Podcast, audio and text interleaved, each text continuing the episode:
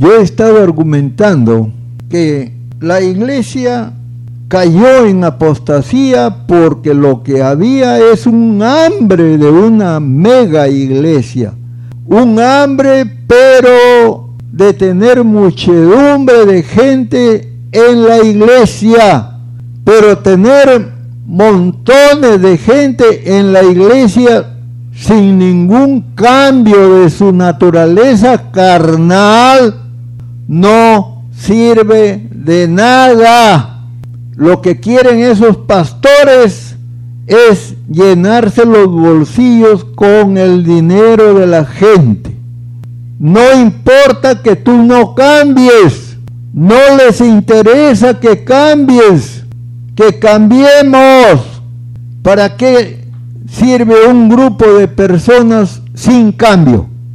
O sea, Dios ha dado el Espíritu Santo para que cambiemos, para que ya no seamos parte del mundo.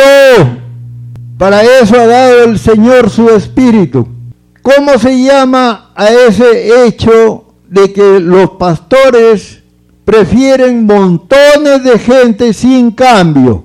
¿Cómo se llama eso? Es un error. Por ejemplo, mi hermana Mari Carmen dijo mencionó a la Iglesia Católica. Tiene millones de gente, pero sin cambio. Amén. Porque tenemos que hablarle a estas personas que no saben eso.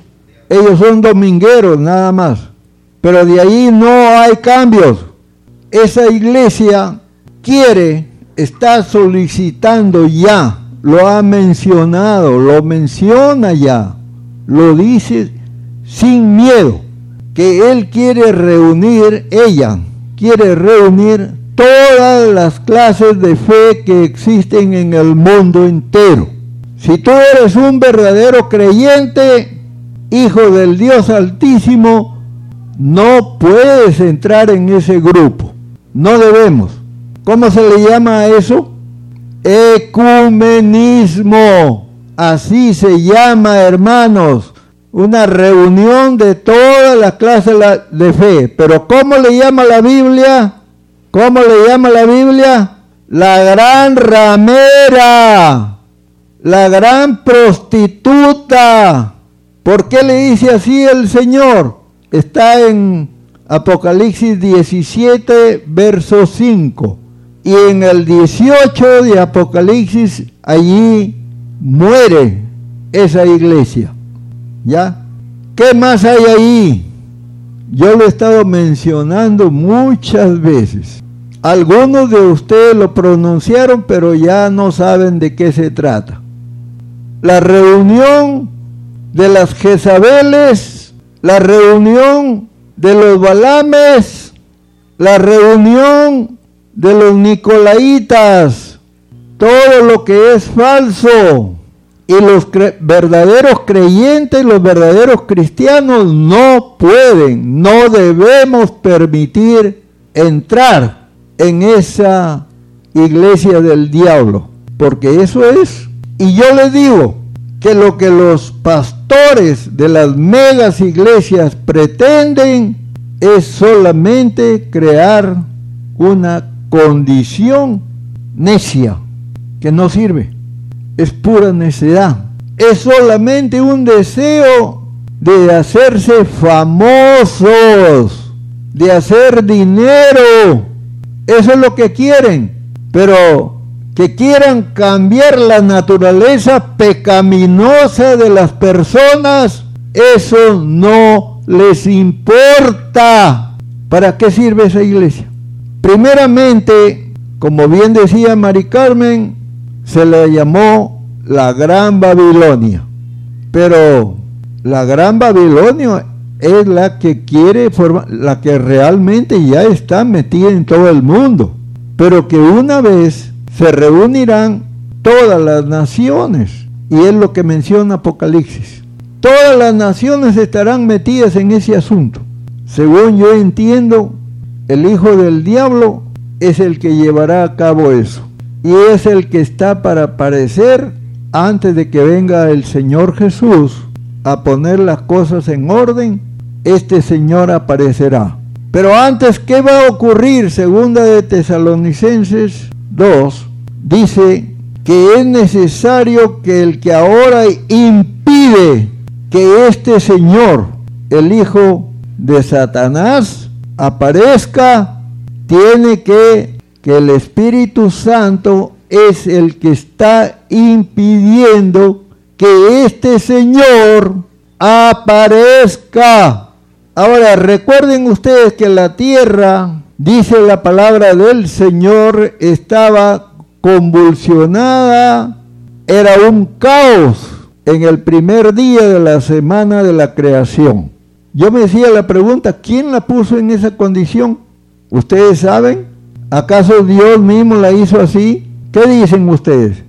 La tierra estaba convulsionada, estaba en caos, porque los ángeles que pecaron, los rebeldes, estos ángeles hermanos, dejaron la tierra en esa condición, siendo que Dios no hace así las cosas. Él es un Dios de orden. Así que no puede haber hecho la tierra en desorden. La tierra estaba en desorden antes de crear a Adán porque los ángeles estaban habitando el planeta. ¿De qué tiempo estamos hablando? Estamos hablando de la eternidad. No hay ninguna indicación de qué tiempo estamos hablando pero es la eternidad. El Señor le hace la pregunta a Job, ¿dónde estabas tú cuando yo creaba la tierra, hacía la tierra? Si eres sabio, dímelo pues. Y este Job tuvo que avergonzarse delante del Señor porque él no sabía la respuesta. Lo que pasa es que no había Espíritu Santo en la tierra en ese momento, por eso estaba en caos. Pero ahora transcurridos los siglos, otra vez la tierra está gimiendo por su liberación. Eso está pasando, eso está ocurriendo. ¿Por qué? Porque nosotros la hemos dañado con nuestro pecado. Satanás una vez que lo han echado, se vino a la tierra a convencer a la humanidad para que también se revele igualmente contra el Señor. Primero hizo una rebelión en el cielo y lo echaron a la tierra. Y ahora vuelve a hacer lo mismo. Por eso el Señor dijo, yo veía a Satanás caer como un rayo. Así que estamos en el segundo tiempo. Pero vamos a seguir porque tengo mucho que decir. En el nombre del Señor tenemos que tener arrepentimiento y caminar hacia la primera iglesia, a la raíz, para darnos cuenta en dónde está nuestro error, de dónde hemos caído, porque Satanás con sus contrataciones, o sea que el diablo ha contratado a mucha gente y nosotros también estábamos allí. ¿Cuáles son las contrataciones de Satanás? Se llama pecado. Así se llama. Cuando pecamos, firmamos un contrato con Satanás. Ese es el problema. Y eso degrada a la tierra y a la tierra le incomoda. Por eso la palabra del Señor Romanos 8, 22, 8, 23, 8, 26 dice que la tierra gime y que tiene ella, igual que la creación humana, una esperanza, porque Dios la puso en esperanza junto con los creyentes, para que haya una sola liberación. Y la tierra gime en una esperanza bienaventurada. Esperanza bienaventurada también para los hijos de Dios y también para el Hijo de Dios. ¿Ah? Claro, porque es lo que queremos, pues. Pero al parecer muchos de nosotros no hemos entendido eso. Y lo único que nos gusta es predicar la palabra, venir a sentarnos, cantar un poco aleluya y nos vamos. Y la vida sigue igual. indiferentes al llamado del Señor a la santidad. Y nos gustan las cosas del mundo, pues. Nos gusta el cha-cha-cha, nos gusta el merengue, eso nos gusta, la diversión del mundo. Y pastores, ¿ah? Hay pastores todavía están metidos en eso, incluidos los de nosotros. Ahora bien, ¿qué es lo que necesita el creyente cuando viene el avivamiento a su vida? Cuando le imponemos las manos. Se supone que ahí tiene que haber un avivamiento en la persona que le impone las manos. ¿Qué es lo primero que siente una persona cuando le impone las manos? ¿Ah? Examinémonos. Lo primero que se siente, hermanos, es hambre de oír la palabra del Señor. Pero si no nos gusta oír la palabra del Señor, ¿de qué avivamiento estamos hablando? No tenemos nada de avivamiento. Al contrario, nos hemos regresado por el camino que íbamos. ¿Ven? Es lo mismo, a, eso nos estamos refiriendo semana tras semana. Es la misma cosa. ¿Qué hacemos? ¿Qué sacamos con venir a la iglesia si no cambiamos? Sencillamente lo que estamos es estar atornillados, nada más. Pero de cambios no queremos. Y ese es un problema grande. Es un problema grande de la iglesia, hermanos. Y está por venir la segunda lluvia que está anunciando el Señor, porque estamos viviendo el último tiempo.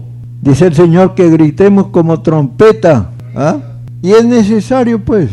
Esto es lo que ocurrió cuando Nehemías y Edras leyeron la Biblia. Y Edras estuvo seis horas leyendo la Biblia. Y nadie se durmió y nadie salió a comer helado. Hasta los niños estaban oyendo. Ojalá que tuviésemos todos ese hambre. ¿ah? Pero no, pues. Ya es la una, ya tenemos que irnos, pues. ¿Qué tanto habla ese predicador? Tenemos que salir a tomar aire. Y eso que Israel es un país caluroso. Bueno, en esos días de Nehemías no habían helados, ¿no? Pero acá sí pasa el carretillero ese con ¡Yámboles! Ahí sí quieren ¡Yámboles! El hambre de oír la palabra es lo que el corazón de la persona llena del Espíritu desea. Pero si estamos aburridos, tenemos que buscar ¡Yámboles! Así que a, muchos nos falta el deseo, el hambre de oír la palabra. Ni nos gusta la Biblia porque es un libro que de puras letras. Pero ahí está la vida, hermanos. La verdadera vida, porque la vida que vivimos sin Dios es falsa, es un engaño, es una mentira. Sin Dios no vamos a ninguna parte. Estos pastores lo único que tenían hambre de progreso, hambre de fama, hambre de poder. Eso es lo que muchos pastores tenemos, nada más. Y llenarse los bolsillos de plata, prosperidad, es lo que queremos. Pero liberar, desatar a la gente, ah, no, que lo haga otro. Acá lo que necesitamos es que me deje la plata. Y no es así, pues. Si no estamos viviendo una vida falsa, tenemos que hacer que todos reciban una nueva naturaleza. ¿Y cómo se consigue? Pues se consigue leyendo la palabra del Señor, santificándonos, apartándonos del mundo. La gente del mundo lo que tiene es discoteca y ahí bailan con el diablo.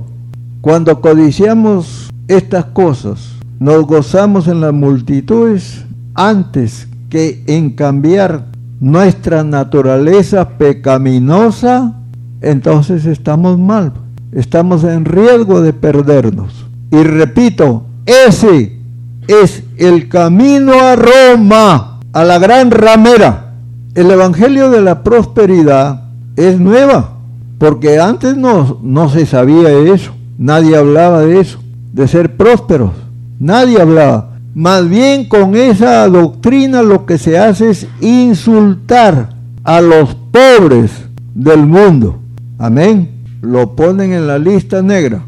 Digo que es un insulto a la pobreza porque el Señor dijo, pobres siempre tendréis entre ustedes y siempre los podéis ayudar. Vamos a ver, ¿qué pasa cuando hay avivamiento? El otro día yo les estuve diciendo esto. ¿Qué cosas ocurren cuando viene un avivamiento del Espíritu Santo? Ya sabemos que el Espíritu Santo viene cuando hay un avivamiento, ¿verdad? Sí. Y también sabemos que en donde hay dos o tres reunidos en el nombre del Señor, allí está el Señor, allí está el Espíritu Santo. Entonces, ¿qué debe haber en nosotros para que haya avivamiento? ¿Qué debe haber? ¿Qué nos falta? Hambre de leer la palabra, hambre de oír la palabra. Nos vamos a reunir en el Señor para aprender cada día más porque vamos creciendo de gracia en gracia, de poder en poder. Bien, pero resulta que allá en el oriente hay unos chinitos que ellos viven en un avivamiento permanente. O sea, ellos viven como si hubiera un Pentecostés. Pero ¿por qué no hay Pentecostés aquí ahora? ¿Por qué? Si ellos tienen eso, nosotros ¿por qué no tenemos? Falta celo por las cosas del Señor. ¿Qué más falta? Lo primero es lo primero. No, no, no, no. Lo primero es lo primero. Que el Espíritu Santo sea el que lleve a la iglesia y no el pastor. ¿Ah? Claro, porque el pastor se equivoca, pues. Pero el Espíritu de Dios no se equivoca. Entonces yo estoy, y esto es lo que quiero saber de ustedes, ¿están de acuerdo lo quieren o no lo quieren, lo han pedido o no lo han pedido, porque yo les estoy diciendo que el Espíritu de Dios sea el que lleve, el que conduzca a la iglesia, el que la dirija. Ya, entonces vamos a orar en ese sentido todos. Ya dejémonos de cosas, porque si no estamos perdiendo el tiempo. ¿Qué más hay? Miren, con gritos, con gemidos, con saltos, con brincos, con, con lloros, con gemidos, con, ¿cómo se dice? Con risa, ¿ya? Con palmas, con gritos, sobre todo gritos, con desmayos. Se echarán afuera los muros de odio, los muros de rencor, los muros de resentimientos, los muros de amargura, todas estas cosas que dañan al creyente, que lo enferman, tienen que irse si gritamos, si saltamos, si palmoteamos, si gritamos aleluya, gloria a Dios, al santo, si hacemos todas esas cosas, entonces los muros caerán. Así se destruye todas las enemistades. Lo mismo acontece en las alcobas de los esposos, porque si nomás están ahí mudos, no pasa nada, dijo Morosini. Así que ¿por qué vamos a seguir mudos? ¿Por qué vamos a tener una iglesia de mudos? Ahora, Primera de Corintios 2.14 dice que el hombre no entiende las cosas de Dios porque se han de discernir las cosas espirituales con la mente espiritual, pero el hombre natural no las puede entender. Por eso mucha gente se molesta, se incomoda cuando oyen la palabra del Señor. ¿Por qué es así? Porque tienen una mente pecaminosa, sucia con las cosas del mundo. Lo que quieren es borrachera y baile. ¿Qué más acontece con un avivamiento, hermanos? Hay llantos, de arrepentimiento. ¿Ah? Claro, pero si en la iglesia nadie llora, más molestos salen antes. Amén. Si estamos conectados con el Espíritu de Dios, entonces nos sanamos, nos limpiamos. ¿Ah? Claro. ¿Hay temblores? ¿Hay estremecimientos? Sí, todo eso. ¿Hay gemidos? Correcto. ¿Hay risas? ¿Hay carcajadas? Así es. ¿La gente se cae? Correcto. Pero acá no se cae nadie. ¿Por qué será? Porque hay dureza. Porque somos duros, inflexibles. Nadie nos convence de lo contrario hay caídas, hay desmayos, hay desvanecimientos. Así es, todas estas cosas acontecen. Y si viene gente extraña, si hay avivamiento, ¿ustedes creen que esa gente extraña se va a querer ir? No se van. Oyen las lenguas, oyen las profecías y se quedan y no quieren irse. Es más, si el avivamiento es grande, muy grande y lo, lo llevamos todos, porque si de aquí me salgo esperanzado de ir a cuchichear con los amiguitos del mundo, inmediatamente el Espíritu Santo se va porque esa persona no quiere nada. Se gozó un momento nada más y eso fue todo. Pero no le ha durado pero ni cinco días, ni un día siquiera. El gozo, la alegría, la libertad. No hay. Y entonces se diluye. El Espíritu de Dios se ausenta porque la persona no le gusta nada, la iglesia le gustan las cosas del mundo. Eso es lo que buscamos muchos, diversión con el mundo, contagiarnos con el mundo. Y eso buscamos. ¿Hay dolores de parto? Sí, también hay. Pero dolores de parto para qué?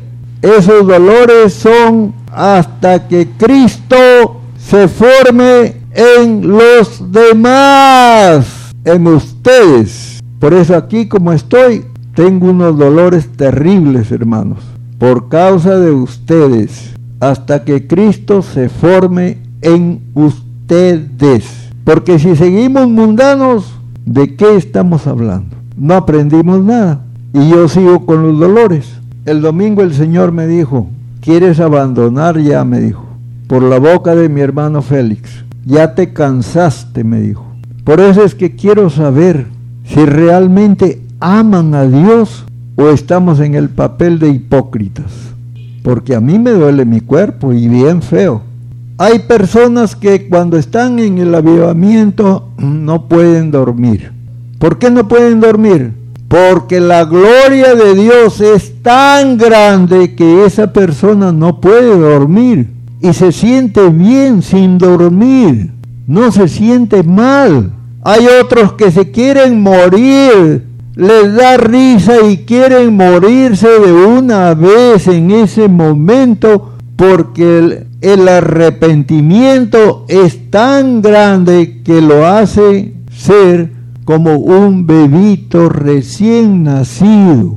Parece que fuera un agu Así es un avivamiento, es precioso, es hermoso. La atmósfera del cielo ha bajado la columna de fuego, la columna de humo ha descendido y el Espíritu de Dios está en cada uno avivando esa llama.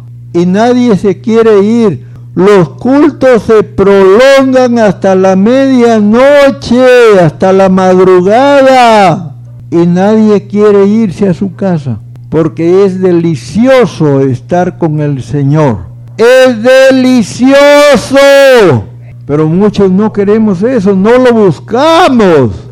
El Satanás cómo se molesta, ¿ve? Porque a él no le gusta esto, pues. Pero yo le he dicho, yo te voy a hacer la guerra diablo, porque tú estás dañando a mucha gente. Con la ayuda del Señor lo voy a hacer. Todos quedan estasiados con el Espíritu Santo. Todos. Porque el Señor no mira a nadie, a menos que lo desprecien. No mira mal el Señor a nadie. A todos le quiere dar. Aún el Espíritu Santo puede volar y nadie sabe a dónde va ni a dónde viene Nadie sabe. Por eso dice que nosotros predicamos la palabra como salteadores. Nos vamos a meter en las casas, como ladrones. Otros tienen gritos, pero de agonía. El, entusiasmo es tan grande, hermanos, que otras iglesias van a venir. Pero depende de nosotros también. Pero si andamos trompudos y la unción está bonita, pero a nosotros no nos gusta, entonces no pasa nada con esa persona, pues se la pierde. Y lo peor es que obstaculiza el libre correr del Espíritu de Dios. ¿Ah? Obstaculiza. Se corta pues la unción. Y por eso los avivamientos tienen la fecha de caducidad. Se eliminan. En toda la historia de toda la iglesia de nuestro Señor, así es como ocurren los avivamientos.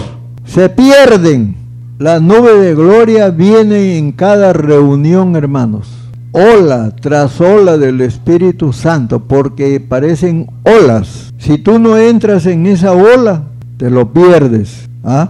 ¿Por qué? Porque estás pensando en los huevos del águila, que cómo serán los huevitos del águila, que cómo saldrán los polluelos. En eso te pones a pensar, en vez de pensar en el avivamiento del Señor.